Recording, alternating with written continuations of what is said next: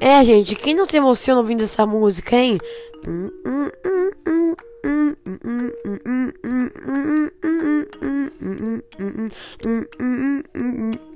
Essa música foi usada em todas as vitórias do nosso querido Ayrton Senna. E hoje eu tô aqui para falar sobre ele. Sobre, sobre aquele fatídico dia 1 de maio de 1994. Muito bom dia, boa tarde, boa noite. E aí, players de Fórmula 1, tudo bem com vocês? Aqui quem fala é o Felipe. E chegamos ao segundo episódio do Felipe Paulinos Podcast Fórmula 1. Um podcast semanal onde eu vou falar da F1 real e da Fórmula 1 virtual. Mas hoje eu não vou falar sobre isso, eu vim falar especialmente sobre o Ayrton Senna. Então, bora lá. Seja muito bem-vindo, você que está ouvindo no, no Spotify, SoundCloud, Spotify, SoundCloud, Deezer, Google Podcast, iTunes Podcast, entre outros. Seja muito bem-vindo. Você pode assinar aqui o podcast ou seguir a gente. Eu segui aqui meu podcast. Também vai no meu Instagram, Instagram, o Instagram do meu canal do YouTube, na página oficial do meu canal. Vai no meu perfil do Twitter também. E vai lá dar uma ajuda na, ajuda na Twitch, twitch.tv TV barra Felipe Paulinos Gamer F1. Mas então, gente, para começar eu quero falar sobre o Senna. Em 94, o Senna tinha conseguido ir pra Williams. Ele tava esperando uma temporada boa. Mas aí tudo começou nos testes.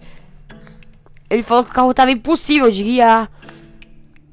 E, e, também, no ano anterior, a Williams dominou o campeonato. E por isso, a Federação Internacional de Automobilismo restringiu, restringiu suspensão eletrônica, marcha automática, entre outros, entre outros recursos tecnológicos que facilitassem. Então, a Williams fez um carro medonho, fajuto, sem competição, e ainda, o Senna ficava desconfortável para pilotar. Imagina naquela época, 1994, cockpit pequenininho. E ele tinha que se torcer inteirinho para dirigir. É por isso que ele mandou fazer na barra, na, no volante dele, na barra de direção, uma solda que ficasse um pouquinho mais alto para ele. E aí chegou o Grande Prêmio de Imola, na sexta-feira. O Rubinho sofreu um acidente grave depois, na, no sábado. O piloto austriaco da equipe Simtech, Roland Ratzenberger, faleceu e no domingo chegou, chegou o domingo. A tão esperada corrida de 1 de maio de 94. E queriam que acontecesse porque queriam, que o Schumacher tivesse ganhado. E aí, gente, vocês podem reparar nas câmeras on board, na sétima volta, você pode perceber, ó, que ele estava impossível de controlar.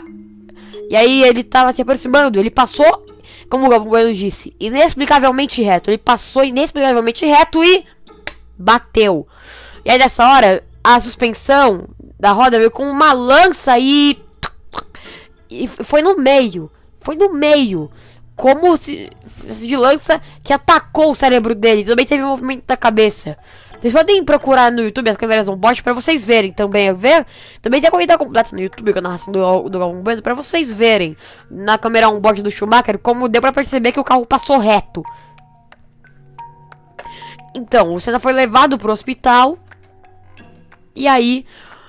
Não, todo mundo fala que ele morreu na pista, mas não queriam cancelar a corrida, então disseram que ele faleceu no hospital. Mas aí eu pergunto: Pra quê?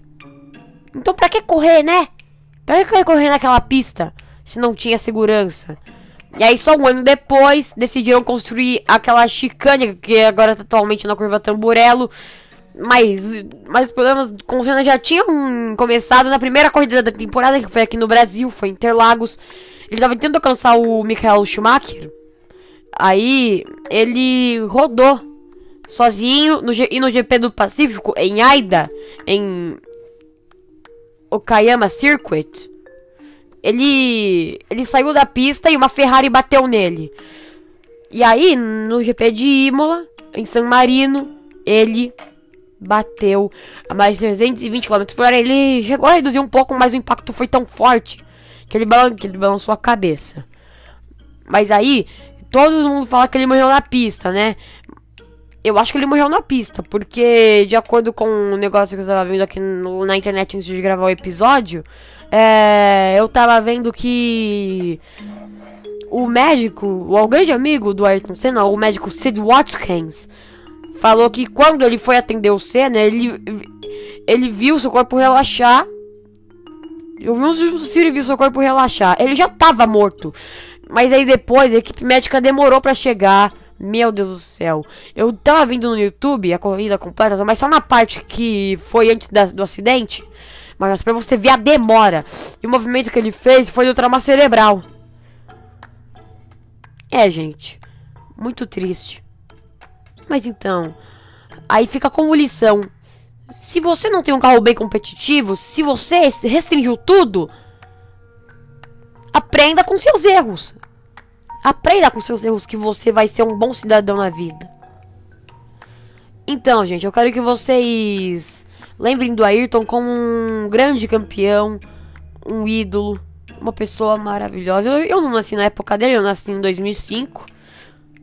Eu sou da época que o Rubinho e o Massa corriam, mas mas teve como lição para você ser mais competitivo, alcançar seus, seus, seus, objetivos. E no velório dele, ele foi, ele foi recebido com honras de chefes de estado. Isso só vai para um, governante. Mas ele era um herói. E, o, e aqui o nosso país declarou três dias de luta oficial. Pra você ver o tanto que o cara era importante pra nossa história. Então, gente, como ele falou em um, vídeo, ele falou. Quem, qual, quem você seja, qual, seja a profissão que você esteja exercendo, confie muito em Deus que um dia você chega lá. E muito obrigado por ter, vocês terem ouvido esse episódio do Felipe Paulinos Podcast de Fórmula 1. Daqui a pouco já tá no ar. Vai lá no meu canal do YouTube que eu, que eu postei alguns vídeos recentes sobre o do Fórmula 1 2019. Tem a minha primeira vitória na Hungria. Tô muito feliz. Conquistei minha primeira vitória no Fórmula 1 2019 no modo carreira. Tem a volta final com o tema da vitória. Mas então, gente, eu fico por aqui. Aquele abraço, valeu, fui. E se lembrem do nosso querido Ayrton Senna como uma boa pessoa, tá bom? Até mais.